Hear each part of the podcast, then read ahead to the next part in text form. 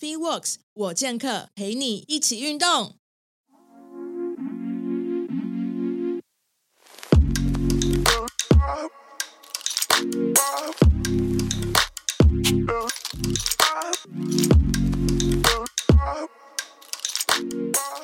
大家好，欢迎收听 FeeWorks 我健客，我是 parkas 主持人 Karen。那今天邀请到我的前辈兼好朋友 MJ 金健康刮痧的创办人慧君黄慧君物理治疗师。那今天呢，我们大家应该都有听过 MGA 刮痧，也有很多人看过，可能有在 YouTube 上面看过一些影片啊等等的，就是被呃有人被刮到哇哇叫的。对，没错，就是这位物理治疗师。那他其实也是祖传三代的刮痧师。那他透过中西合并的方式成立一个很独特的品牌，然后也同时去找到自己在这个呃品牌里面的沙漠的稀缺，然后成功创立一个很成功的品牌，在运动产业里面也呃熬了很久，然后现在也慢慢的步上轨道。所以，我们今天就访问他如何去找到自己专业里面的一些稀缺跟商业模式。那我们大家听他分享喽，祖传三代，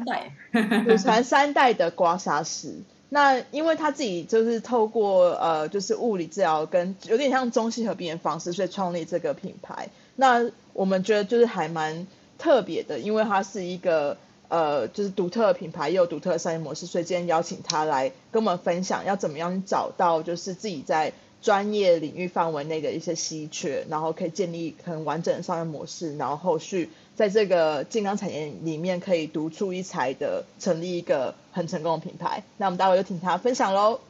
呃，我我自己是一休，那这边呃有一些有认识我，有一些不认识我。那我们在呃去年呃做了一个一休运动基地，那那时候就想说，就是呃其实跟慧君一样嘛，呃我们从这个我算是非本业跨进来，那慧君算是本业就是的产业。那不管怎么样，其实在健康产业，它除了在第一线服务人之外，我觉得如果未来进一步进到创业的话，其实你会发现你需要具备很多的面向的技能。对，所以当时我们在想说，如果我们可以有一个机会，然后我们透过整个呃健康产业里面的职涯，包含从思考啊，然后从这个软实力啊，从未来竞争力。还有一些就是其他的部分，然后用更多面向，然后邀请这个呃我们在认识领域里面的各个专业人士来去分享，就是不管在创业方面也好，或者在硬体、软体提升也好，可以有更多的资讯，然后获得整个呃算是呃产业的共好。那我们觉得是很棒的一件事情。那我们从去年的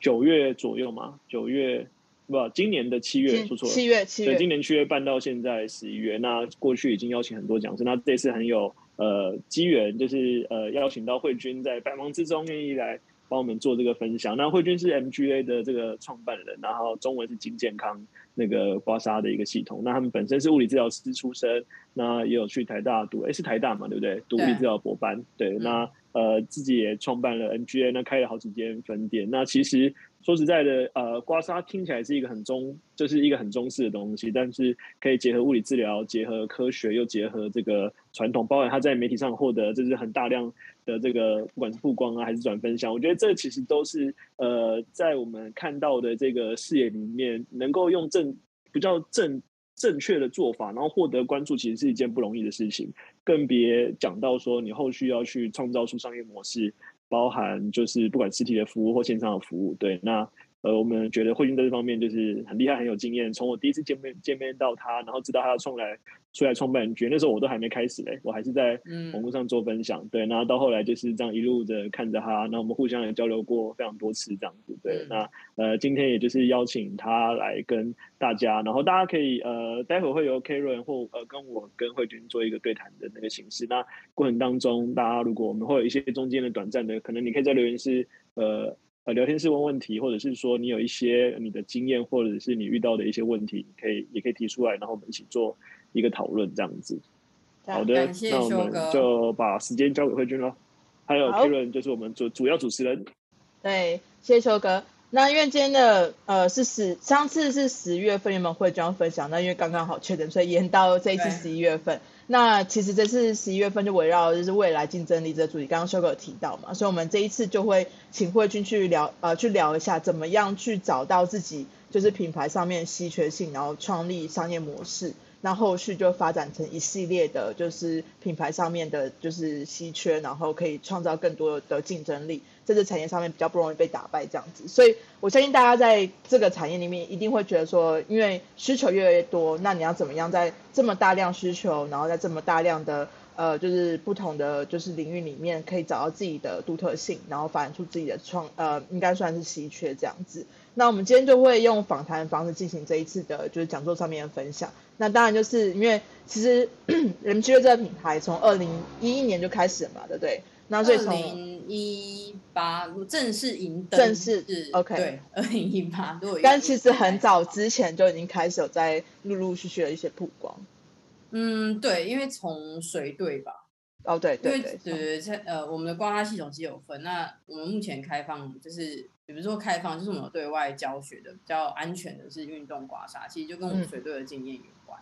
OK，了解。对，所以其实，在二零一八年开始正式的透过就是运动刮痧这个系统，去嗯让大众可以进入到就是运动刮痧，让大家可以了解说，哎，刮痧跟就是健身产业的相关性。那所以其实慧君在这里面已经摸索非常非常多年，然后我们今天让他分享一下，到底怎么样透过就是物理治疗跟传统刮痧去做一个结合。那我们请慧君稍微的就是介绍一下自己的背景，因为大家应该有看过慧君的一些基本资料，知道说他是祖传祖传三代的，就是运动刮痧师，所以其实可以了解一下，嗯、原本的背景是什么，然后在成为物理治疗师的过程啊，甚至后面去做水队的，就是物理治疗师，然后怎么去延伸出，哎，找到自己的定位在哪里，这样子。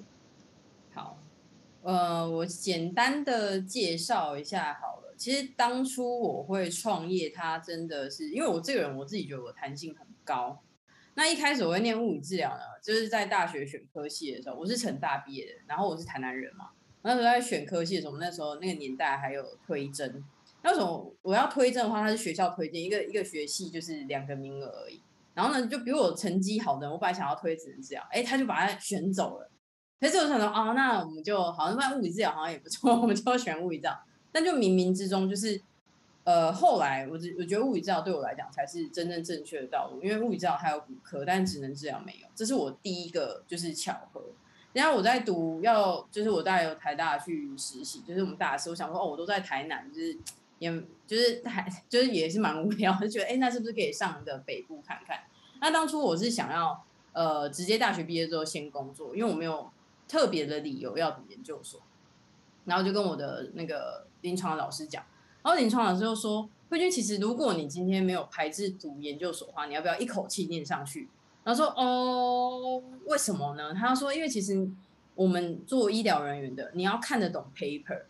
就是你要看得懂那些文献。其实我很认同，因为我们在就是我们在报 journal，就是报那个期刊的时候，老师看的深度就是同样哦，虽然都英文，但是你的你的深度跟老师的深度就是不一样。然后他讲到一件事情，他说，毕竟我们是要一直去 update 的，你知道医疗你不能就是给他很旧的东西，明明就有最新的实证，你为什么不给他最新的？我觉得那个有点对不起对方，我还蛮 care 这件事情的。所以我以前大一大二的成绩都是那种就是中后段，但是大三我想说，哎、不行，就是我要去实习，我要对得起我病人，然后我就这样很认真读书，我也不管他那个时候就是选选那个学校，其实也会按照成绩，但我也不管，然后就拼到前五名。然后我反正我在大学的时候，我就想要证明，就是哎，我今天我想要做的事情，我都做得到。然后后来我就是听到我的老师这样跟我讲，我就觉得哎，他讲的很有道理，我我没有办法反驳他，我找不到任何一个理由去反驳他这个论述。所以后来呢，我就去考研究所，然后就考上了。然后考上之后呢，因为我们老师很好，他说：“那慧君，你想要做什么研究？因为我们还是要做报告我。”说：“那老师，我们家做刮痧，我可不可以做刮痧报告？”其实我有点害怕，你知道，就像大家不现在不敢露脸一样，就你会有点害怕，然后就问一下老师，然后老师又说：“Why not？” 就是他是他是一个很 open minded 的老师，我我觉得很幸运遇到他，他也是我的很大的一个贵人。然后我就开始做了刮痧，所以这也是我的第二次转弯，就是我原本没有想要做的事情，然后之后哎又一个机会，然后我就转弯了。然后之后呢，又到创业的时候，你知道那时候我是本来在国家训练中心，然后随队，然后我们总教练换了。那换了之后，我会发现，呃，我可能觉得我的任务已尽，我就开始在思考说，那我是不是呃要离开？然后离开，因为我对其他的医疗院所我也我也没有兴趣。其实我还有一个呃一个背景，在当时候有些人会知道我是因为我是全台湾唯一一个在企业界的物理治疗师，就是我一直很喜欢做跨领域的事情。因为医疗单位它长什么样子，诊所也好，医院也好，你不用进去，你就要在门口看。你在实习的时候在门口看，你就会知道你十年后会长什么样子。我觉得哦，好无聊哦，就是我对，就是你可以完全知道发生什么事情的地方，我觉得，我觉得对我来讲是比较无聊的，就是不用在我大好青春岁月二十几岁的时候去做这件事情。对，后来呢，我就在，就是我就回来了嘛，那回来就开始想说，哇，那。我现在没有固定的收入，还在那边想我有什么技能可以 变现，我就开始在那边算，那那这样一个月应该四五万块，扣掉房租跟我的伙食费，应该还可以吧。然后在闲暇之余，我先休息，因为水队实在太累。然后在闲暇之余，我就开始写文章，跟修哥一样，我就我开始写文章。然后就没想到，就是有一篇文章，其实我没有花非常多的时间，那个我就写说敢练就要敢背瓜。然后因为那个沙图是精彩，因为就很多很多训练的人这样。然后就把它丢到一个社群，然后他就突然很多人就是就是看到了，然后看到了之后呢，大家就想要来约嘛。然后那时候我是在一个就是在那个住宅区里面，就我租的一个三房两厅的一个空间，然后就跟他讲说我们家是在右边，然后他偏偏要按左边，就是没办法，我就跟他讲说，我还那个他来之前说，哎，哎架饼哦，右边哦，right，OK，然后他说好好没问题没问题，就他就还是按了左边，然后就觉得说天哪，到底怎样？然后我们左边的那一户呢，他是主委，他想说你家怎么会这么多人来？你是在干嘛？然后就哦，好紧张，好紧张。然后我就想说，好，那我就开始找店面，然后我就创业。所以我才我的第一次的转弯都是外在的，而且你知道吗？我找好点之后，我签下去，就回到家的那一天，隔壁搬家了。然后我原本是因为他我才去找外面的点，就他竟然搬家了。然后想说，好吧，算了，反正就签都签都签下去了，头都洗下去了，好，那就这样。所以，我们这个发展，我自己的那个每一个重大的角色，包含物理治疗也好，然后读硕士开始做研究，然后到我自己创业，其实某种程度上，我觉得都是冥冥之中。所以在我的信仰里面，我觉得有刮痧之神。虽然说我也不知道拜什么，拜刮盘啊，就我不知道，我也不会帮他插香。可是我就觉得冥冥之中就是老天爷赋予我这个任务。然后如何？其实像刚刚讲，就是在一开始破题，就如何，不管是成为独角兽，我我觉得我还不像独角兽，但是确实是蛮就是老歌，我就讲老歌欣赏很旧的东西，但是我们把它用很比较新颖的方式，比较民众可以接受的方式去做。那有一个非常非常大的关键，你如何被看到？就有一个很大的关键，就是你的气要够长。就是我们我之前我就跟我同事讲，就我们不比气盛，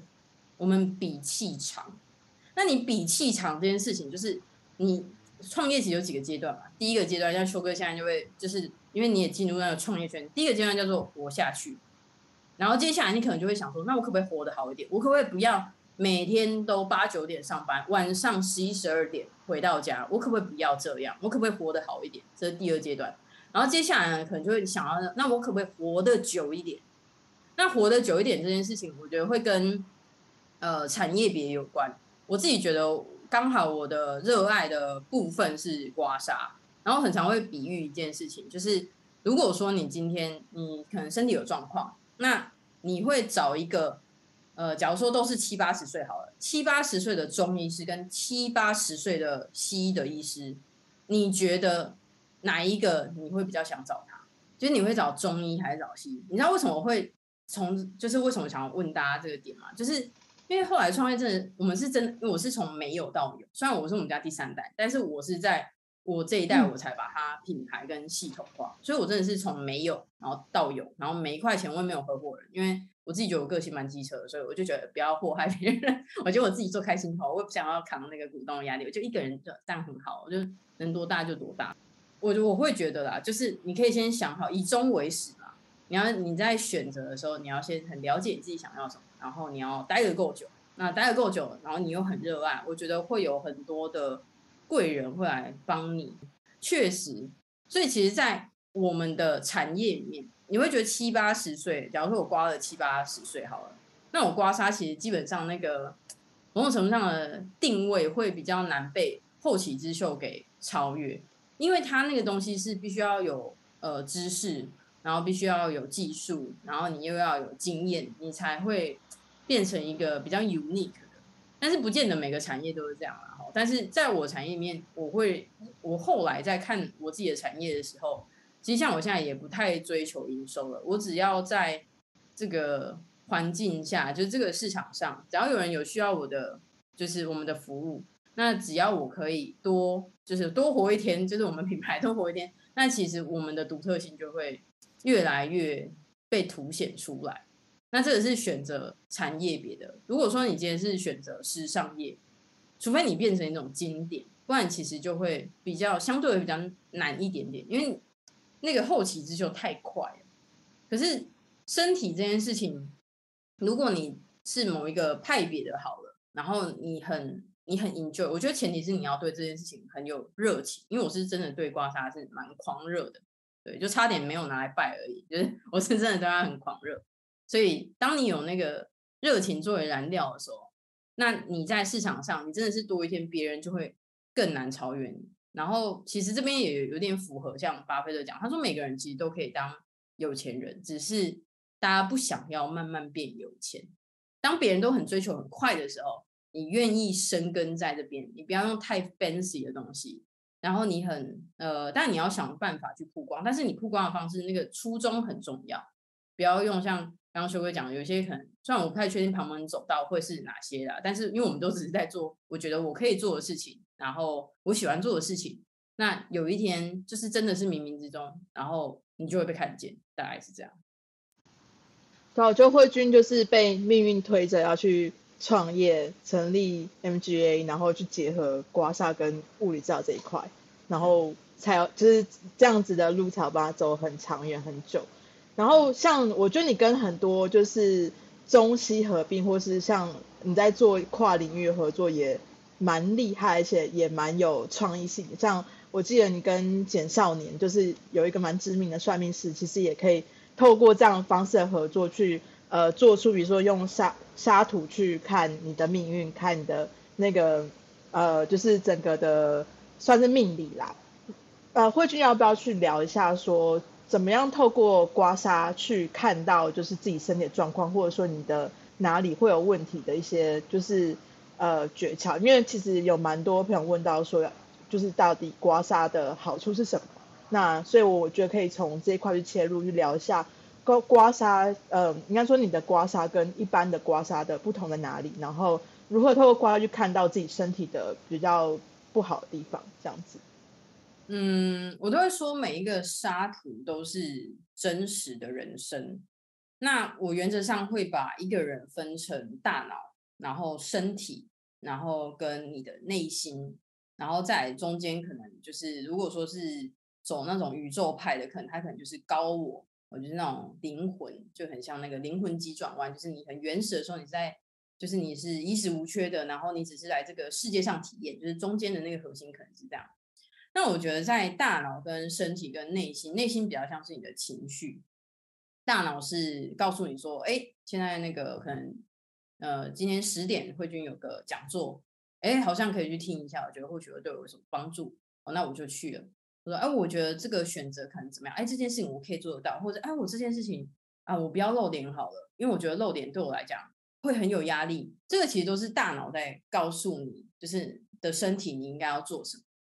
可是其实身体也会有自己的想法跟语言，就像每个细胞，就是呃有一些派别或有些研究，他也发现那个细胞其实会有记忆的。所以在器官移植的时候，它竟然会有上一个就是那个原本的器官的人的记忆，就是很多事情是我们目前科学没有办法理解的。我去读了硕士，然后我读了博士，对我来说，我觉得科学只是它是比较后面的，科学的前面任何研究前面都是来自于观察。所以，我们先观察到一个现象，然后才用科学佐证。而当我在佐证的过程当中，就会发现，其实我们的科技能力还是相对有限的。可是，有些科学人会变成他会本末倒置，就是你没有被我证实到的，你不能说你存在。我其实我觉得这是某种程度上人类的傲慢。虽然，所以我们才会叫我们自己叫智人的人种，就智慧的智智人的人种。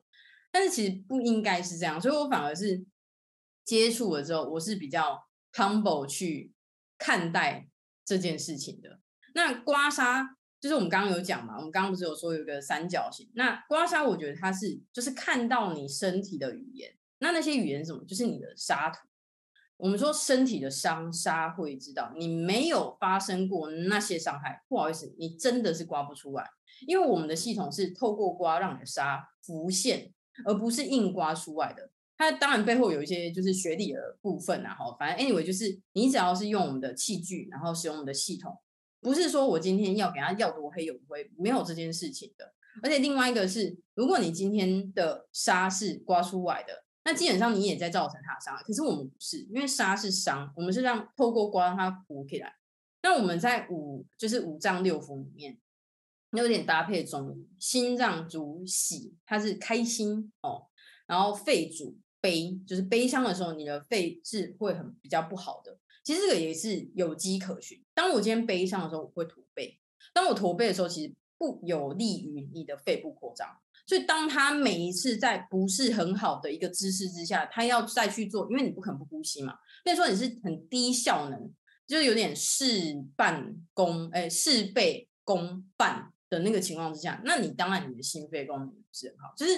我觉得对于我来讲，我比较像是一个转译医学，就是转译医学的意思就是说我只是另外一种翻译的方式而已。好，所以我们讲了心脏，讲了肺脏，肝主怒，脾主思，就思虑。那这个也很有趣，脾主思我是完全可以理解，因为当你今天一直在想事情的时候，你怎么可能好好吃饭？所以很多人他交感神经就是太旺盛，然后就问我说怎么调，我说你就好好吃饭，你就吃二十分钟以上，而且不可以用手机去回公式，你可以看废片，但是你不可以去回任何那种公式上的讯息，这样你的肠胃道一定会好，然后你的副交感一定会出来。对，脾主思，然后再来是肾主恐。哦，就是惊恐的恐，所以每一个五脏六腑它都会有情绪，所以我们确实是会用沙图，就是上到两天完整的课程，我们会用沙图去看待，看到你的情绪是什么，那那情绪一定会比你大脑还要老实。例如说，我们有一些就是刚提到有生小孩嘛，然后他想要努力有小孩，但是他每次生理起来的时候，他就会痛的半死，然后之后他身体还是会不舒服，那他跟他先生怎么做功课呢？就魔法抖嘛。然后他会觉得说啊，我就是要调生理期或什么。可是你知道吗？我们这样刮刮之后，我就发现，就主要是因为他也不敢生小孩，他身体比他老实，所以每次要做功课的时候，身体一定不舒服。为什么他会害怕？因为他没有办法相信，在如果真的万一有小孩出来，他先生可以在就是他婆婆面前去捍卫他跟他的小孩，所以他的身体直接是逃避，可是他大脑告诉他的是。哦，你要你你现在就是会不舒服哦，所以你要去就是调理或什么。可是实际上他身体的沙土一呈现，就是我直接问他说，你是不是其实也不见得这么想要生？然后之后呢，他才慢慢慢慢慢慢一层一层挖下去，然后才发现说，OK，他其实最底层的那个担忧其实还是他先生，然后还是婆媳之间的问题。可是如果说你只是问他，他都会用大脑的东西来回答你。但是你真的是刮了哇，那黑成这样，或是真的很严重，那你再把那个东西给他。哦，有人说很像四楼的天堂的剧情，确实，就那时候出来之后，很多人也就是呃告诉我这件事情，对，就很像。可是真的，嗯，我觉得每个人就是沙土都是一个故事，所以我都会说，我们被刮者啊，被刮痧的人，就坐在那边的，躺在那边的，他是修复身体。但是对于我们刮痧者来讲，我是在修炼我的生命，因为同时我看得到他问题的时候，其实对于我来讲，其实我也会对他的想法，其实我是可以去同理的，不然我不会想到这件事情。有点像是你，如果说你是在一个呃，你是在热带国家，然后你完全不知道雪是什么，所以当我知道我是那个雪是什么时候，代表说这个东西其实是在我脑袋里面。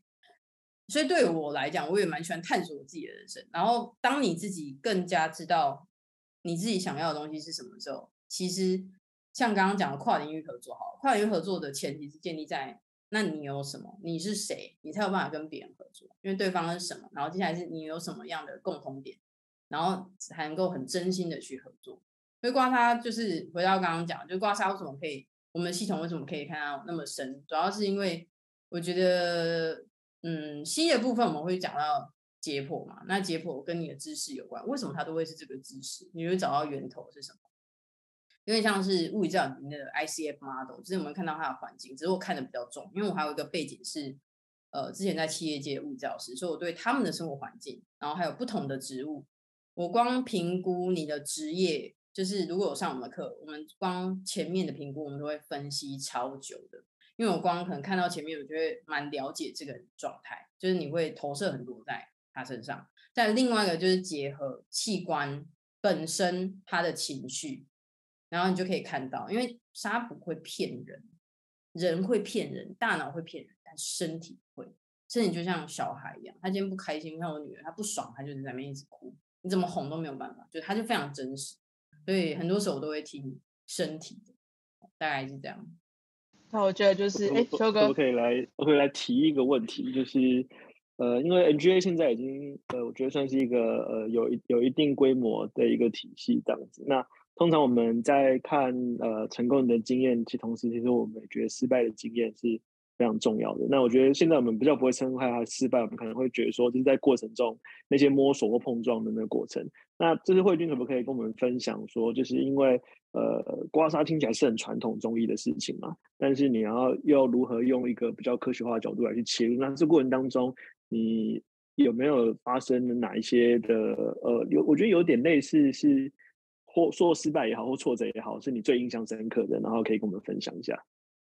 嗯，如何去用比较新颖？我觉得真的也是冥冥之中，就可能当时候考不上中医学系，所以我从一开始的 myself 就是物理治疗。所以当我今天是物理治疗的时候，我是很很西方，然后西方的东西它其实是相对有系统性的，这也是我觉得我们很可以去学习西方人的部分。那我觉得比较挫折的是，我每次演讲我都会提到，就是当初我在不管是我在。呃，台大读硕士的时候，很多老师说：“哎，慧君，你这个主题很好。”但是他们就会眉头皱起来，他们就觉得不太妥。然后明明就是我们都有报告实证。然后有一次，我真的忍不住问他说：“老师，你为什么觉得这个主题不太妥？”我说：“其他老师就不是我们家的老师。”然后他就说：“没有，就是你也知道，我小时候就是妈妈都会刮嘛，那时候被我妈刮的超痛，然后我也不知道她在干嘛。你知道吗？就是连台大的老师。”就是他明明就听到我们这些报告的 paper，那他那些文献等级其实也都不错。可他最后他在跟你分享的时候，他在他在讲的是他小时候的刮痧机，还是用经验？对对，所以那其实就是人们的惯性。那那就算了嘛，反正我们只是要毕业嘛，就好。谢谢老师，我们还是继续做我们这事情，因为反正指导老师 support 这样就好了。再来就是另外一个在国家训练中心的时候，我都会讲我是一个华人，我是一个台湾人。然后刮痧是一个我们华人的一个就是文化的智慧嘛，然后使用在选手身上，哎，看起来很合理啊，但是哇，后面就超多件的，你也知道看那个体育界的新闻就会知道，就我这么小咖都那么多支件，更何况那种很大咖，他背后都不知道在干嘛，所以那时候就会有那种，哎，你怎么可以帮选手刮痧呢？你怎么怎么就讲了一堆哦，然后甚至就是我一样就是有那个，就是一样有长辈就是很恳很切的说，慧君。你可不可以不要用刮痧在选手身上？我说，哎，为什么呢？他说，没有，我只是觉得可能大家现在接受度不高，我觉得你可以先创造一个很好的环境之后，然后呢，让让他们认同，然后你再使用。然后我直接 我跟他讲说，就是可能哎，就是不太好意思，就是他他其实也是老的。我说，哎，老师不好意思，就是其实我来这边是照顾选手，并没有要取得任何的认同。那我因为选手也都就是反应很好嘛，那。谢谢老师的关心，然后我会继续加油，但是我还是没有回复他说我不会使用。但后来老师也蛮好，他其实蛮尊重，他说哦，那我知道了，那我尊重你，那之后我就呃比较不会介入这方面的事情。我说好，谢谢老师。所以你知道那时候也是超多就是流言蜚语，所以但我觉得都一路上真的都是有贵人啊。我们家总教练在那个时候总教练就非常 g u t 他就说。我本来想说，啊，那教练是不是以后就不要用了？我不太想造成他的困扰，因为所有花都在他身上嘛。他跟我讲说，慧君，他就突然很生气。我说，那那我是不要用。然后他突然这样看着我，你知道吗？他说，慧君，你应该要坚持去做你觉得对的事情。他说，我觉得你一定是有能力的，因为没有能力的人才不会有这些流言蜚语。我觉得他人真的蛮好，蛮过来。他说，蠢材才不会招人嫉妒，所以你一定是。厉害的角色，我觉得他真的是蛮好的一个长辈，就是他其实就是在鼓励我，你知道？我说哦好，那总教练知道，那就谢谢你，然后我就继续使用，因为选手确实就反应很好嘛。那教练他其实对于我也很放心，就是他的那个格局其实还蛮好的，所以我才被保护起来，然后继续使用。所以后来确实在换的时候，我就离开，我就觉得我阶段性就是任务到到了。而在同一年，你知道，我那时候是奥运，然后在里约奥运的时候，菲尔普斯不是身上出现拔罐的印记嘛？嗯，然后那个时候突然，啪，全世界就是好好奇我们的传统医疗，然后连我们自己都发了好多篇的新闻，在二零，尤其在二零一七是那个世大运的时候，哦，我们终于是进驻啊，选手终于喜欢啊，然后就要讲了一堆这样子，然后你就觉得很荒谬啊，就是，哎，我之前用的时候怎么会被写成这样？啊，那些嫌我的人，啊，怎么现在不讲话？都是。就算了，所以后来我都会觉得，就是真的在我家，我觉得在国家训练中心，它是一个很好的一个考验啊，就是考验你有多坚持你所喜欢的事情。就像陈珊你讲的嘛，你必须要去做很多你不喜欢的事情，你才会知道说，原来我真的很喜欢。对，因为它会考验你啊。如果今天这件事情任何人都可以做，其实也不需要你做，因为任何人，你你要跟人家比什么？特别聪明。还是特别漂亮，但永远都会有更漂亮，永远都会有更聪明的。那你的立足点在哪里？那你只能够说，像那个吴尚远他不是也有讲嘛？他说我们可以当最努力的那一个，那这其实是相对可控嘛。那如何最努力？当当然就是第一个你要活得够久啦。像巴菲特的复利效应，他如果没办法活到这么久，他可能也滚不起来。他雪球可能 小小的就我会看到，那健康对，那健康还是很重要的。但是接下来呢？接下来就是你第一个，你气要够长。然后再是你要在这个领域待的够久，任何会变成很厉害的，然后一直被看见的，不会是你今天看到他，他可能已经是几年之后了。然后其实像我们家，我们家会被看到，其实是因为去年疫情停业的关系。嗯，那真的对我来讲，这是一个三温暖的过程。但我们那时候还没有放五薪假，我们是长租继续付，人继续付，然后拼转型，无敌痛苦。然后，但是因为拼了，所以我们那个时候就转成线上课程。我们二零二零其实就拍好，但是就停业的时候，好赶快把它拿出来要卖，不然怎么办？就是你不知道，你完全不知道疫情。你看其他国家一年呢，你你有办法这样烧一年吗？我当然也会怕啊。所以那个时候我们就是一直在拼转型，然后就非常痛苦。然后，但是后来就是为什么被媒体知道？就真的是冥冥之中，真的是刮痧之神吧？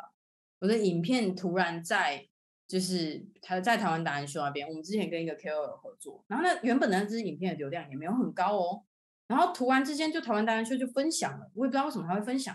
然后突然间嘣，就短时间内一个月内吧，几周内三四百万的流量，所以我本来是很紧张，是拼转型，然后累到爆炸，后来是印印那个客服回讯息，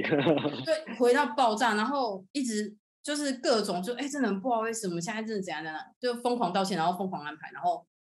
就后续这样，就有的时候你真的要，我觉得要就是要让自己活下来，然后气够久，去等待那个时机，然后天道酬勤嘛，地道酬善，我蛮相信这件事情，就你要够勤劳，然后够善良，然后商道求商道酬信，就是你对人要讲到诚信，然后人道酬诚，对，然后你就是把这些好的元素，我觉得品性要端正，然后总会有那个机会。可能我自己对老天爷就是就是有个信仰在吧，不管你是老天爷或者是阿门，我觉得都好，嗯，对。但是你就是真的要坚持吧，嗯。所以其实就是呃，第一个当然就是慧君讲的，就是你真的要够热爱，因为如果你不够热爱，你只是把它当成一个赚钱的职业。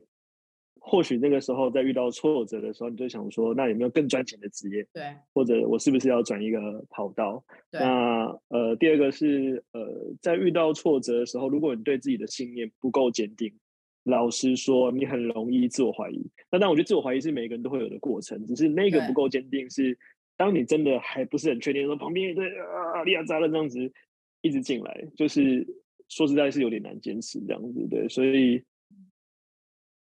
这个也是我觉得很好的分享，是因为，呃，我觉得所有包含我，可能我自己，我们自己也是类似这样子，在这个领域里面，其实你如何做喜欢的事情，如何做帮助人的事情，如何又能够维持商业模式，很困难，就是要同时并进，是一件非常非常困难的事情。我觉得商业，我我反而会把它拆开来看。这个就我就蛮喜欢吴淡如的那个态度，就是他都会说他是文青，但是他同时他也是个商人。其实我觉得任何一个成熟的人，因为我自己有在做一堆的 coaching，就是我有一个教练在在带我这样子。那其实会会让我发现，就是人其实，在呃职场上好，或是一个人，他其实有分不成像我们在讲 DISE，就是他是一个人格的或是沟通方式的分类嘛，就是 DISC 人格分析。如果大家有兴趣，可以去查哈。那在这四个分析里面，它要分成老虎啊，就是以动物来讲，老虎啊、孔雀。但是我的教练比较喜欢我叫就是 DISC 这样去想，对不对？那在这个系统里面呢，它其实每一个人他只是一个风格，但是他又可以把它分成成熟与不成熟。那我后来其实不管是我刮痧的经验，或者是我自己创业的经验，然后遇到很多人的经验。我觉得那个成熟是同一个人，可能当他同时拥有两个极端个性的时候，不是他人格分裂，就是当他很知道这这对我可能是既小气又大方，就他可能有很两个很极端的个性，会出现一些行为。我们不要讲个性，我们讲行为的时候，其实这个人是相对成熟的。例如说，他什么时候会小气？例如说，他看公司账务的时候会小气，因为他必须要知道说每一分钱花在哪里。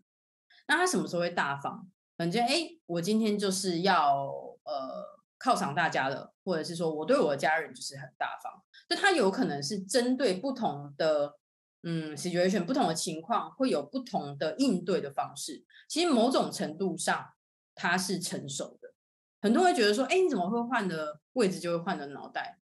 你没有换脑袋，你已经死在路上。你不换脑袋，你一个老板，你不像个老板，你在做员工的事情，那谁当老板？就是那个那个，其实是在不同的阶段一定要一定要转换的。难道现在每个人的个性都跟你国小的时候一样吗？可能字可能跟国小差不多，因为我自己就没有在练，所以我自己觉得没什么差。但是你的个性，你的脑袋里面装的东西一定会不一样啊！更何况人类的大脑在二十五岁之后，它才真的是相对的成熟。哎，那一个成熟的大脑怎么会跟一个不成熟的那个生理？功能怎么会一样？vocoding 啊，所以我会觉得说，人就是在不停的砍掉自己，然后再打底，然后唯一不可以变的是你的品格。像我们在用人好了，会重用的人，不见得他当下能力多强，而是你非常可以相信他，因为一旦你可以相信他，他变强才会是好事。一个你不可以相，你无法相信的人。他变强，其实会是很大的灾难，不不不一定对公司，就是有可能是对整个社会来讲，对对对对对啊，那个就比较不好。所以我觉得还是就是，我觉得好人，我有个信念是，好人一定要长命百岁，不然谁想要当好人？我觉得每一个好人都要有一个社会责任，就是你要过得很好。然后我对于我自己来讲啊，就是刮痧的部分，我该拿的一定会拿。那如果说今天是哎，我真的看到了，然后哎，这对我来讲是没什么好。那有些很几分钟，那种十分钟以内的，哦，没关系啊，反正就是认识一个朋友。我们因为毕竟我们是医疗人员啊，就是你不太可能去救对方。就是如果你今天可以帮忙，我觉得一定会去出手。可是当他今天缓解的时候，他说：“哎，那下次再帮我划一下。”对于我来讲，我就会觉得没这件事。我就说，哎，你这个可能比较严重，你要不要完整挂？其实这也算是比较负责的态度，因为你今天挂下，你之后还会再犯，那代表说你的源头不是这种短时间啊。那你你为什么不好好尊重你自己的身体呢？难道你的身体不值得这个钱吗？那你如果不尊重，那你为什么要期待我会尊重你呢？就是我已经尽了我的善良的部分了，但是你也有你自己对自己的身体的责任啊。那我们刮痧，很多人说，哎，刮痧会沾染到对方的气啊，什么什么什么的。其实有一个就是很重要，就是客体分离。你要去看得清楚，这是到底是他的责任。你就要刮完痧之后，他要热敷按摩，回去之后可能要做一些调整，而且那个调整是你一开始就让他是确认过他做得到的。因为我我也会觉得说，如果我们我都会跟我们家老师讲，如果你今天给的建议是对方做不到的，你何苦为难对方的人生？我会觉得那是我们不够专业，所以我对我们家老师要求比较高。我觉得你今天我们怎么叫热敷？就是你洗澡的时候多冲热水，每个人都会洗澡嘛，多冲热水，他一定做得到。我们叫按摩，就是你洗澡鲁拉拉的时候多搓个几下，你一定会洗澡吧？如果你不会洗澡，你当下也不会告诉我。所以你说会会会，那他一定会做吗？那他会做的话，那基本上那你就是要 follow 我的建议嘛。那这样子的话，你才能够把你的沙退掉嘛。你有本沙出得来是一个部分，沙要退得掉，那才是你的真本事。可是也是我们这跟其他关系系统比较不一样的地方。顺便继续往下接好，因为我们今天有讲到就是这个呃，所谓不管是稀缺啊，还是这个蓝海，那其实我觉得成长的过程当中啊，其实有一个非常重要的关键，就是你开始从一个人变成一小群人，或到一群大群人，所以你开始得建立一个团队的过程当中。那其实建立团队过程当中，其实最困难的就是人才的这个所谓的呃选流御用嘛，然后那。这个人才的这个部分，那慧君刚刚讲到说，你一定要呃确认他的品格是好的，你会跟我们分享一下你在所谓呃用人或看人的时候，你的一些呃判断的标准，或者是说你的一些你用什么样的指标或去观察，就是这样的一个人，他虽然在现阶段或许不是能力最强的人，但他值得你就是一起花时间，然后一起互相成长这样子。嗯，因为我们家的模式比较特别，我们用了很多就是合作的老师，所以在专业人员的部分，我们目前是相对有系统的。那我们就可能稍微聊一下，那时间可以配合，然后我觉得谈起来是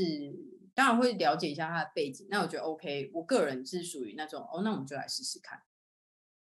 我是在尝试当中去找人的。就是哎，给对方试错空间。对，就是很多人可能会讲的，就算他讲有经验，我说哦，听起来很棒啊，很好。但是因为我是土象星座的，我是真的很务实的人，就包含台南人，然后又是土象，所以我是真的无敌务实的。我就说哦，好好好，那就像那个很多人就讲完之后，我说好，那来刮刮看一下，就我直接看沙图。所以我说，哎，那我们就直接来执行看看。在执行的时候，你才会真的比较了解一个人。但是你了解了之后，不代表说，呃，哪些点你不能够用它。有有的时候反而是，哎，那你如何用它？比较像是你怎么把它摆放。可是当我们今天在有一定弹性的空间之下，然后我们也试了，可是后来发现，呃，对方有一些行为是会可能，嗯，当我们不会说他不好了，就只是可能 maybe 他不是那么适合某些事情。但是当他遇到他不是那么擅长的事情的时候，他是会影响到别人的时候，那这样子的人，我就会觉得我会比较 concern。对，那如果说是要直接进来，像总部的人员，我们之前也是找了很多人啊，就是也是面试过很多人啊，但是我面试人那种直接当正职的那个精准度，就是也也不高，所以我都还是采取先合作看看，因为反正现在大家也喜欢斜杠。就大家很奇怪，就是大家大家不喜欢在本业赚很多钱，大家比较喜欢透过副业赚很多钱。其实我也是蛮 confused 啊，但是但是它有一个前提，就是你的公司要有前景。如果你的公司是一直很有前景的，那你真的要久待。可是如果你的公司是不见有前景，尤其明年的景气应该会很不好，那有的时候可能斜杠是另外一种可能嘛，就是。就是我觉得 pros and cons 啊，就是当你 follow 你的兴趣的时候，那很多人说，那这个兴趣如何养活自己？那斜杠或许是一个方式。就是我觉得现代人对于工作跟生活之间的态度比较不一样，然后对成功的定义比较多元。所以我觉得对于我来讲，如果在用的部分，我应该都会是先试试看。嗯嗯，我后来是这样，但是会会还是会有，就是任何的方式都会有优缺点嘛。那我的缺点就是我很难，呃，短时间内可能扩大或怎么样。但因为我的个性是，我今天创业是，可能我们已经已经过了那种我要活下去，我现在会比较想要活得久一点。所以我们现在看的东西会比较远的情况之下，我觉得以现在这样的速度对我来说是好的。就是我已经看破那种很多创业家会追求两倍、两倍、两倍或者更多倍成长的那个阶段，就是。我现在真的还好，因为可能有小孩关系，所以我现在重心会比较放在我如何就是让我更呃聪明的做事情，聪明的工作，而不是努力工作。我现在比较不偏向努力工作，比较想要聪明的工作，然后让我有时间可以去陪伴我的孩子。那当我今天要聪明工作的时候，其实我花的是脑力，然后很多的 hands on 的东西反而是年轻的一辈他们可以去做。那这样其实对他们来讲也好，他会很扎实的累积起来。那我们本来就会有一定的升迁制度，所以我们一直在进步了。那我觉得公司有在成长，我觉得这样就好了。所以呃，目前的方向大概是这样。嗯，其实我我这边我觉得我也可以同步回馈一些分享，是因为其实，在专业领域里面很特别，是呃，大部分的人呃，在长期的这个职涯里面，都比较不倾向做一个呃长期的被聘者。也就是说，呃，他可能是期望未来有可能成为个人创作者，或个人工作室，或者是说自己开一个健身房，或者跟人家合伙之类的。那所有人在呃未来如果有面临到这一天，一定都会遇到建立团队的过程。那建立团队很有趣，是有能力的人你很难请到他，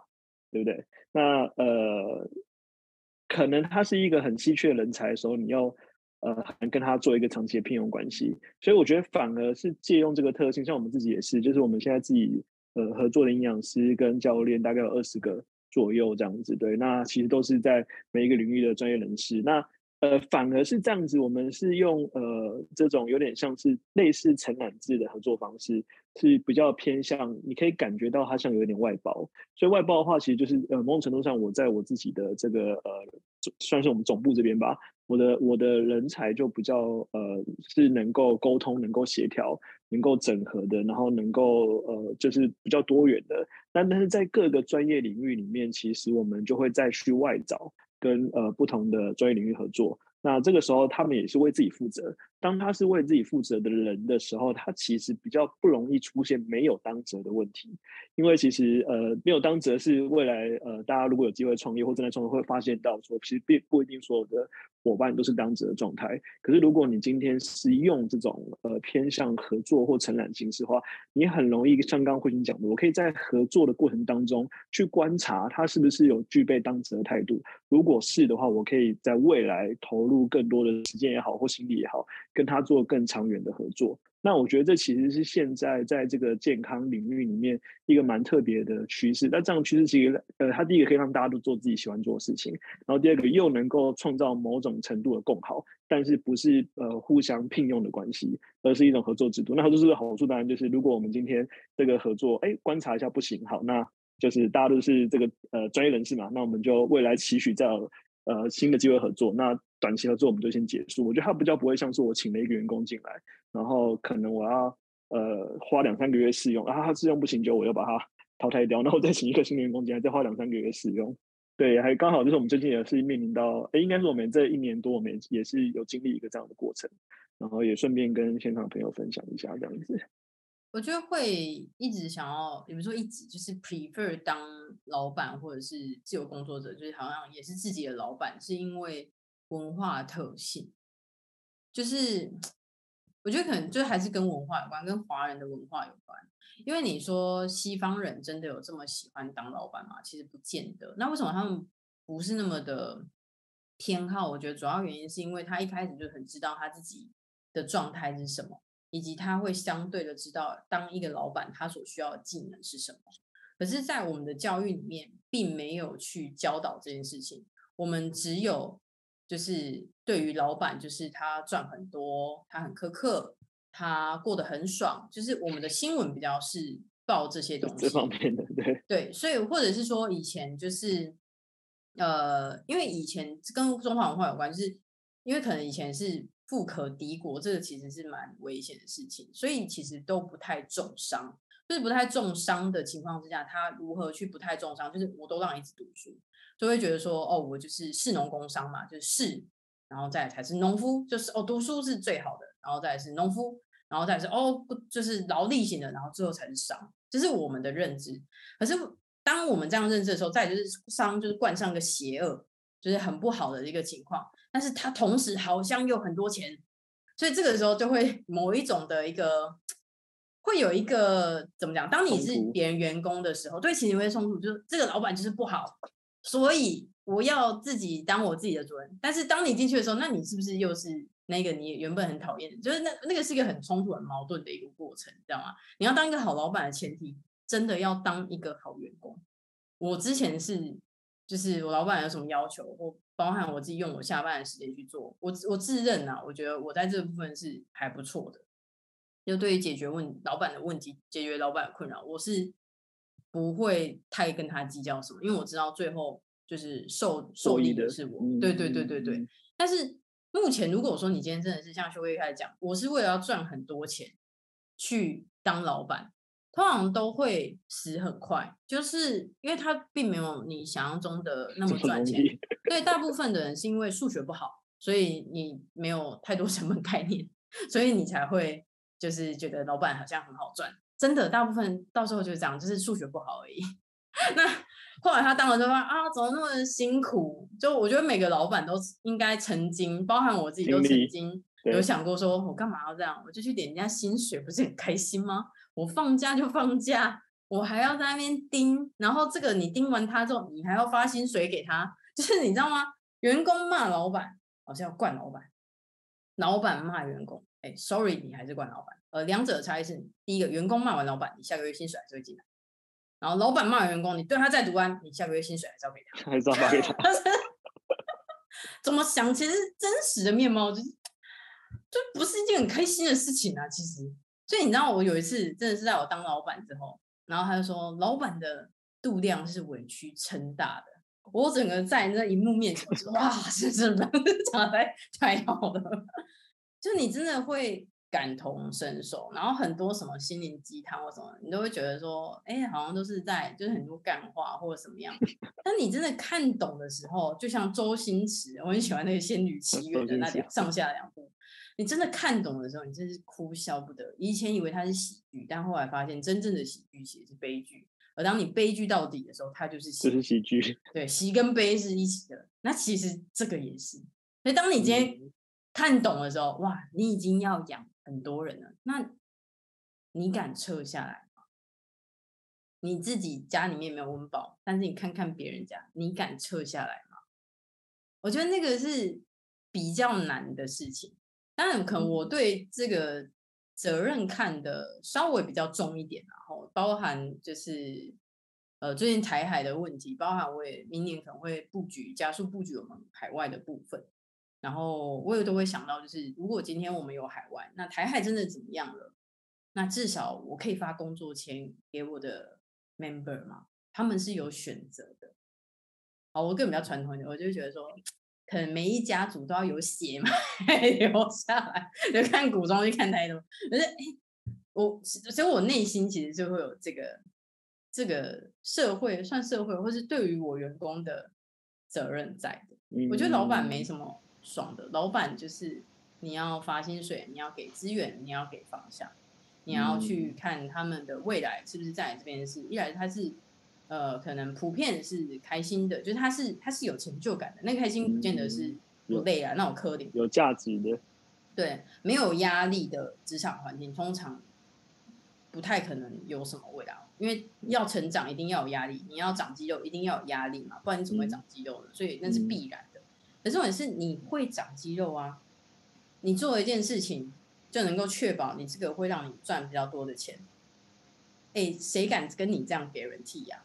那那个那个责任是谁扛？老板扛啊，因为策略是 老板在定的啊。可能以后大一点，或许就不见得是我的。可是当现在还是我的时候，哎，但责任其实在你花钱，他们的时间、他们的体力、他们的心情，没有人喜欢。很努力做一件事情之后，然后什么都没有，那很让人沮丧。那你如何去 guarantee 这件事情？你如何去领导你的团队？那个都是压力，对老板来讲都是压力。所以，如果只是要赚钱，我觉得赚钱有很多比较轻松的方式。我觉得当老板赚钱，对于我来讲，它是比较比较辛苦的道路。如果只是赚钱的话，嗯，如果他没有培训，没有热情，没有。Vision 没有使命，可能是相对难支撑你在这条路上面持续的向下走下去这样子。我觉得最好的方，我自己目前听到，如果真的是赚钱比较好的方式，我我自己的想法哦，就是 怕得罪人，我觉得是当公务人员。然后一定得职级，好，为什么？我不是说公务员不辛苦哦，而是公务人员在某一些的角色，因为他是 routine 的事情，所以他到最后游刃有余，游刃有余之后，大部分就开始看股票、看房地产，对他开始看盘，因为他很 routine 嘛。然后他如果就算今天他要借款，他也很容易借啊，你知道他的杠杆比较容易放大，所以我觉得公务人员其实是相对容易就是你默默就是你会不知道哦，他其实是累积的不错。对对嗯，对对对，因为我身边真的有这样子的人，我真的觉得很很不错，就是没什么压嗯力啊，国家一定会给你钱，而且国家公务人员不见得需要太大的变动，因为太大变动可能 maybe 会有民怨嘛，所以它是相对稳定的，然后你就会有比较多的时间跟心力，然后你也可以好好的生小孩，就是为国增产，然后你也可以去投资。就我觉得，如果真的要赚钱的话，其实你要去找到一个非常稳定的工作，嗯然后，剩下稳定的主业收入。对，就是你的现金流嘛，你就稳定，然后剩下的看你要放大杠杆也可以，而且银行超爱你，对不对？对，如果你的职称是挂负责人，通常去银行都借不太到什么钱。对，没错，没错今天慧君其实已经把我原本要访问的问题都回答完了，然后跟秀哥也是都都就是我觉得可能题目真的下的很好，所以这这一次的那个内容非常丰富，然后都有把我们想要问的问题都问完，但是 线上有有一些朋友有对于就是呃慧君本身或者是刮痧还是有些问题，我想说可以让慧君回答一下。好，呃，因为大部分可能都是教练嘛，所以他们会想知道说，就是诶，比如说刮痧啊，然后跟筋膜跟运动之间的关系到底是什么？因为刚刚其实讲很多，就是呃从刮痧看到出身体不好的地方，可是如何透过就是刮痧又可以知道说要怎么样去优化自己的，你比如比如说运动系统或者健身系统这一块。对我觉得刮痧它本身，它当然还是比较偏放松，我们很难刮到你 hypertrophy 肌肥大的啦，所以它比较像是呃让你的组织恢复到比较有弹性的状态，然后如果你有伤疤组织的话，它是比较 remodel，就是它排列是比较好的。那这个部分可能如果在运动领域，它或许是跟筋膜刀会相对比较类似的，因为筋膜刀它也是属于放松，但是我觉得刮痧跟筋膜刀相比的话，它比较迷人的地方在于调体质。就像刚刚讲的，他可能想要有小朋友，我本来以为调体质是手脚冰冷啊之类，就换你打关键字哦，调体质后面叫做就是你想要怀孕，真的对，对，所以你知道这其实也是很悲伤的一件事情啊。所以我觉得刮痧它比较可以去做到的是，我们真的可以让一个人，就是当然他扶的要要够嘛，因为毕竟还是老天爷的事情。但是至少我们让这个身体的这个载体，它是相对容易着床啊，或者是说着床了之后它相对稳定啊。那剩下当然就是交给老天爷这样子。对我们，因为我们刮痧是充血嘛，那你今天血液循环好，当然就身体会好。所以我们其实只是让它的血液循环是比较畅通的，大概是这个样子。那对于运动的人来讲，像我们家选手，呃，训练前，呃，应该说比赛前吧，前中后其实都可以。那是要看你的目标是什么。例如说他受伤了，那刮痧可不可以消肿？哎，其实可以啊，就是你肿胀的地方我不刮，我刮你旁边嘛，那叫调虎离山之计，我就可以帮你做消肿。我们有选手就是比赛前两天掐到大脚趾，然后喉咙癌耶，就是没办法走路哎，然后之后也是踢下一面，没有到金牌，但银牌，我已经觉得就是阿弥陀佛了，你知道吗？原本是连走都没办法走，然后后来可以去比赛，我觉得已经足够了。所以我觉得对于就是有训练的人来讲，就是让你的身体在一个比较好的状态之下，你才有办法吃下你的菜单，然后你的修复才会好，所以你练的东西才能够真的呃变成你身体的一部分，然后让你有更好的运动表现，比较像是这样。然后慧君今天其实都有分享到怎么样在那个呃能够成功的成为一个好老板，然后又可以活得很久的前提之下，就是你要够热爱，就是你在做这些事情，然后要有办法坚持下去，那有办法可以走久。其实成为就是独角兽或蓝海，在蓝海里面成为独角兽，我觉得关键都在于说你要怎么去走很长久，而不是说突然间像昙花一现出现了就不见这样子。对，然后其实有蛮多朋友也好奇说，就是 MGA 明年课程的规划有什么？所以要不要趁就是今天其实时间也差不多，要不要跟呃大家来讲一下接下来 MGA 的规划？而且我知道说，其实线上课程也陆续都还有在推，对不对？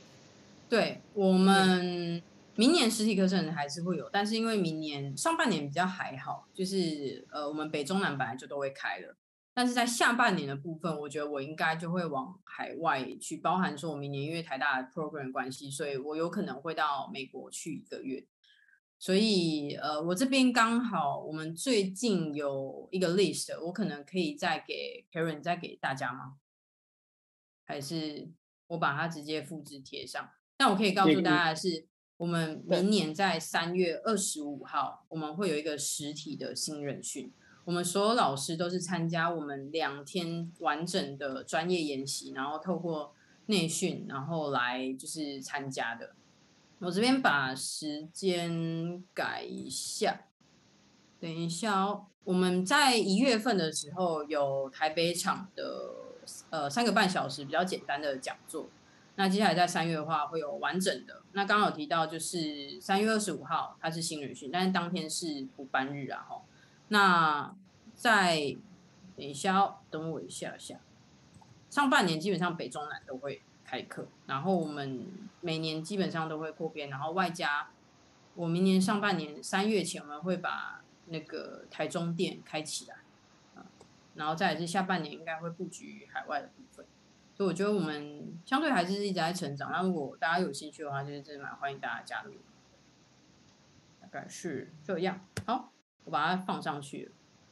这是我们明年有兴趣可以 copy 一下，然后或者是呃慧君也可以分享一下你那个 MGA 的那个像官方 line 之类的。那大家如果有兴趣，也可以加入你的 line 去呃做进一步资讯的获得的。然后明年我们的线上课程会再拍一部是内脏刮痧，就是因为我实在是没时间上实体课，就刚刚讲的基础的跟。呃，全身的其实都还蛮，就是时间都卡的差不多，而且又要陪小朋友嘛。那有些海外可能也要，呃，可以飞的时候，可能也会往外去探索一下。对对对，所以这实体课如果真的大家时间 OK 的话，可以就直接来参加，然后我再把我们官方的。Light 连接放上去，那上面都会有资讯，或者是看我们的粉砖，就我们粉砖每篇贴文下方基本上也都会有资讯。嗯，好，谢谢慧君。然后我真的就是一开始也是呃刚接触慧君刮痧的时候，我对于就刮痧的 ID 也是觉得，哦，感觉好像很痛，然后就是这个跟就是放松到底有什么关系？没有体会过不会知道。然后也是让慧君帮忙刮痧之后，才发现说，哎，其实真的当下有被放松到，然后呃洗完澡之后，你就会发现说，哎，那个痧其实隔天就退了，所以没有像想象中的它会待这么久这样子。所以大家如果有机会的话，也可以去体会体验看看这样。Sorry，刚确诊完会一直咳嗽，需要刮对不对？超刮这里刮这里刮这里，对，然后。因为那个修哥，其实我我相信今天修哥听了会觉得分享，你自己心里面也满满的就是回忆，跑马灯一直跑出来。其实修哥也是一路上从以前可能也是分享啊，然后就是这样子呃走过很多挫折啊，然后也是被人家骂过啊等等的，身身上也扛很多剑，然后也是有很多的伙伴来来回回的走这样子。所以相信修哥今天也是有满满的就是想法。那我觉得接下来。也很期待修哥可以跟我们分享一场，就我们怎么你怎么成成为就是现在的你的那个故事这样子，嗯，对，我我再额外延伸一下，你知道创业的时候啊，问对问题比找到答案更重要，因为你问题一旦问错，你会投入所有资源跟心力，然后找一个完全不存在的答案，那个非常可怕。嗯，就是我我曾经有一段就是这样，我那时候要找分店体制，然后我就跟一个会计师聊，就是说怎么办，我不会那个制度要怎么写，然后 SOP 什么什么的，然后他就跟我说，慧君其实你也才两家店而已，就那时候我要开台北店，那会计师说，慧君你也才两家店而已，你要不要先看看你的伙伴目前遇到哪些问题，你先去把它解决，解决了之后呢，你再把你解决方法写下来，这样你就有啦。我说哦，他讲的是对的。如果我一直在找制度，然后硬叫我的 member 去写，他写不出来的，没有他写不出来啊。可是如果说我是从解决问题来开始，你知道吗？就是方向，问题会决定你的方向，头对身就对。所以问问题其实还蛮重要的。我会去企业演讲，那我演讲完之后，我就发现他们有些需求，但是我这个人又比较给给 a 型，你知道，就我知道，但是你有可能不会做，或者是我时间有限，所以我就拍成影片，然后就说，哎，那你们可以回去看。其实。还是站在助人的立场去看，我可以怎么样更无微不至的去帮助到你，所以才有那些产出。然后文章其实也是啊，你会遇到哎，怎么很多人都一直问你这个问题，那你就可以把它收集起来，变成一篇文章，然后先传给那些相关的人。那那些人会有兴趣，代表说也有其他人跟他一样嘛？那或许就会慢慢的扩大。但是你现在吼要因为一个什么东西而爆红，我觉得不容易，相对对不容易，所以它通常也都是累积的。嗯，所以如果说你现在很纠结要不要开粉妆，就是那你就去开吧。你现在很纠结要不要写文章，那你就去写吧。那如果说你现在很纠结你要不要 YouTube，你就去吧。因为就算你用了，你原本很害怕的事情，你就会发现根本就没有人会看啊。就是那你干嘛 紧张别人对你的评价？不用，你就先做吧。做了之后再说，所以那个勇气其实蛮重要，就是那个第一步很重要。然后出发点，我觉得只要你是善的，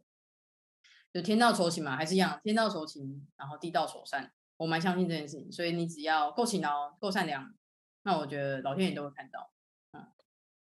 我我也我也分享一下我的经验，因为我是从二零一四年开始写嘛，但我我写的跟慧君有点像是第一个当然先分享自己的经验，然后后来太多人问问题了，所以你无法就是一个一个这样回答，我就干脆那时候影片都还不流行，所以干脆就写成文章，所以我想要回应一下那个 Andrew 说，其实呃。我大部分在呃所谓的这个题讲题目同时，都会先从自己本身的经验出发，因为就是举例来讲，你这边写的你是飞下筋膜或是按摩，那你在这个学习的过程当中，你一定会有发现问题的时候，或者是说你在寻找问题的过程。那在这个发现问题跟寻找问题过程中，你一定会找到一个自己属于自己答案嘛？那我们先不论那个答案是对是错，至少它是你现在个人经验的累积所总结出来一个东西。对，那我觉得它其实就很适合当成是一个。题材来发挥，然后第二个是多看跟多阅读，对我来说是一个蛮有启发的方式。多看多阅读，然后多去呃跟你的所谓的比较像是相关或目标族群做互动，你就会发现，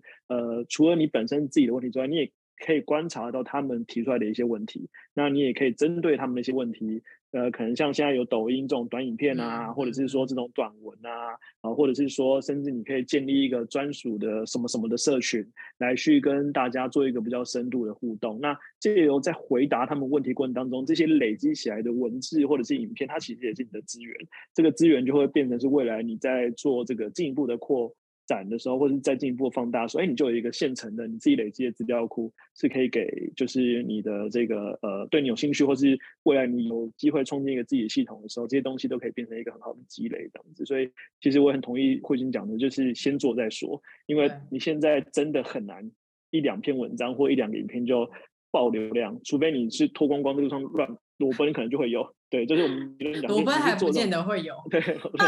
可能你还要很壮才行，对，那就是反而就是说，哎，可是你如果是一直持续累积，它那个长尾的效应反而会比你一时的爆发性的流量可能来的更就是长远这样子。因为如果你爆了，然后你后面没有后续，你还是接不起来啊，你你就是这种老下来，下来会更快哦，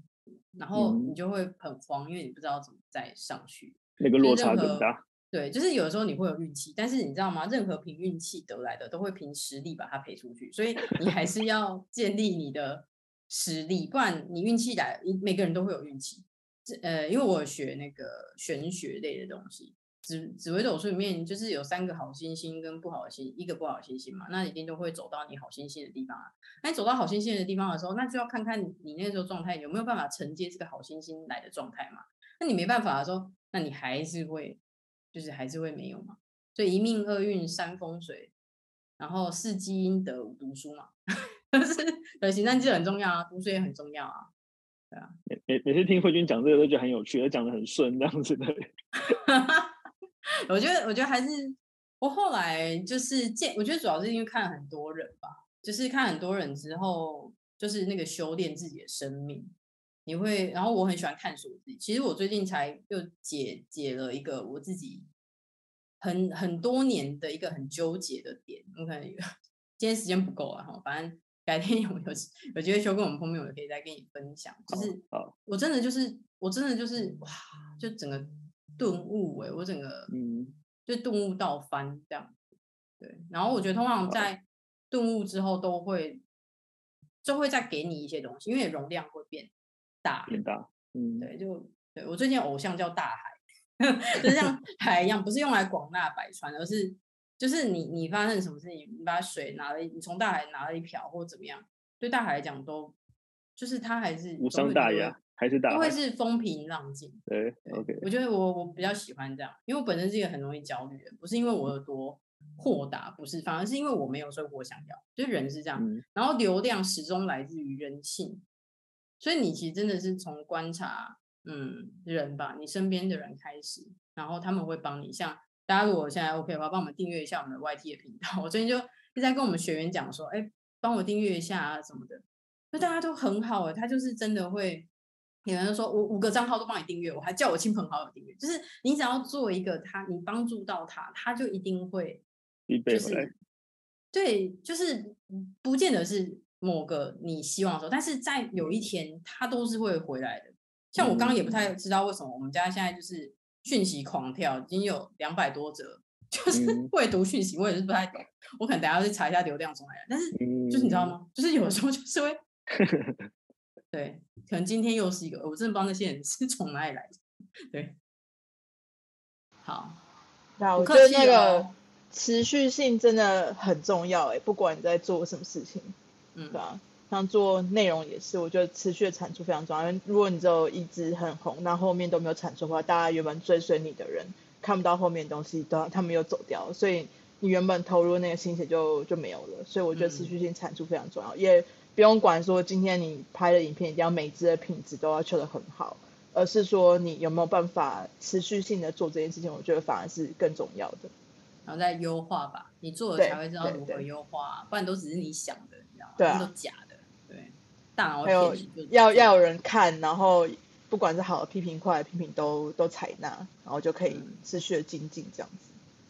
对，那我其实今天也是很感谢慧君的分享，因为我我其实跟慧君认识很久，但是我没有真正的就是访问过慧君。然后今天这个这个讲座分享，我们也会把它剪成 p a r k 再次的放到就平台上面，大家可以去关注一下 Artemis 一双运动基地。那我自己本身也有个节目叫 Free Works 我剑客，所以。都会在这个节目上面露出，这样。那我其实想要跟慧君讲的事情是，我真的觉得你的人，你的人的转变也非常非常大，就是也我也是这样子一直看你，就是很就是从焦虑的人到变得很豁达这样。我还记得我刚认识你的时候，呃，我有去问过你一个问题，因为我尤其是你们刚刚讲说要从一个人变成一个小团体，然后再变成一个大团大大大团队嘛。那因为我其实也很想做自己的东西，因为我以前都在别人的品牌底下去做，就是行销。那时候我去问了你说我想要创业，然后我想去申请就是创业补助之类的。那你就问我说：“哎，那你的题目是什么嘛？”然后我就把我的题目讲出来之后，我记得你讲一句话就把我打枪，你就说：“那你的商业模式是什么？” 然后我完全没有想过，就是说：“哎，商业模式对吼。”我要怎么从这个题目再延伸出后面的商业模式去赚钱这样子？所以其实很很就是他你的意思是说，那我申请到补助之后，我要怎么用这个补助的钱去创造更多获利的模式，然后去做更长久的事情？其实就是大家可以去思考的，就是你今天想了一个题目，可是它有没有办法让你可以走很长久？不管今天是从多少钱开始起步，那你有没有办法一直持续的走下去？这样子，对，所以我觉得其实，在今天这个题目里面来讲，我们听到很大的重点就是热爱，然后坚持，然后跟走的够长久。对，好，很感谢大家今天的参与，感谢大家，感谢感谢感谢慧君。好，那我们就就地解散，去睡觉。就地解散。好，那多多支持 MGA。那我们谢谢大家，见喽，大家晚安，拜拜。